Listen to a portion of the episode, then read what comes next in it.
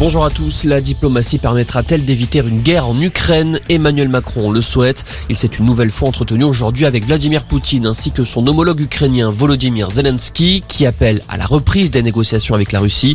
150 000 soldats russes seraient massés à la frontière faisant redouter une invasion. Plus de 1500 infractions au cessez-le-feu ont déjà été enregistrées en seulement 24 heures. La vague Omicron s'effondre. C'est le constat fait par Olivier Véran. Après plusieurs mois de circulation intense, la prolifération du variant marque le pas. Selon le ministre de la Santé, la vague réduit son allure par deux chaque semaine. Il y a par ailleurs de moins en moins de patients dans les hôpitaux. Olivier Véran qui confirme qu'à ce train-là, d'ici la mi-mars, le masque en intérieur sera levé.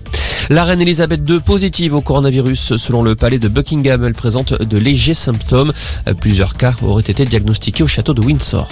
Les Jeux Olympiques d'hiver de Pékin sont officiellement terminés. Le biathlète Quentin Fillon-Maillet était le porte-drapeau de la délégation française lors de la cérémonie de clôture.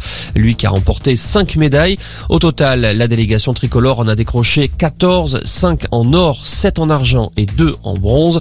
C'est une médaille de moins qu'à Pyeongchang il y a 4 ans.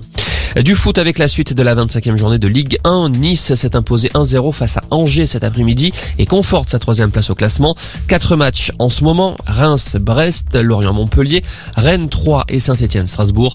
Suivi dans une heure de Bordeaux-Monaco. À 20h45, Marseille reçoit Clermont.